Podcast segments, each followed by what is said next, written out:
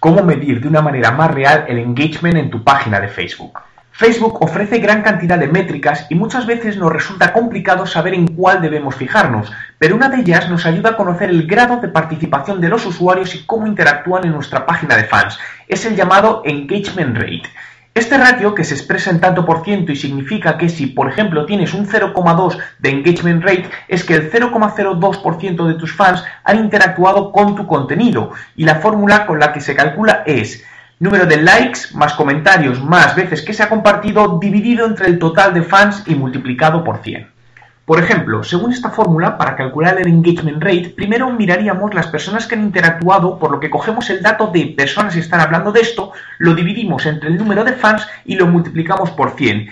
Imagínate que si tenemos los siguientes datos, 6.135 me gusta y 37 personas hablando de esto. Si hacemos el cálculo, nuestro engagement rate sería de 0,6%.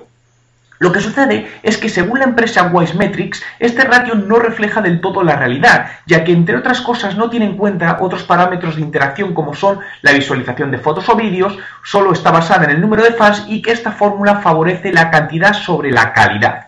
Para ello, Wisemetrics propone una mejora en la fórmula del cálculo del engagement rate, redefiniéndola en la siguiente fórmula que se incluye todo tipo de interacciones, como ves, en este caso la fórmula es más compleja y se tiene en cuenta todas las interacciones con la página, incluyendo aquellas hechas por los usuarios alcanzados que no son fans. ¿Crees que esta fórmula es más precisa y útil para tu página de fans?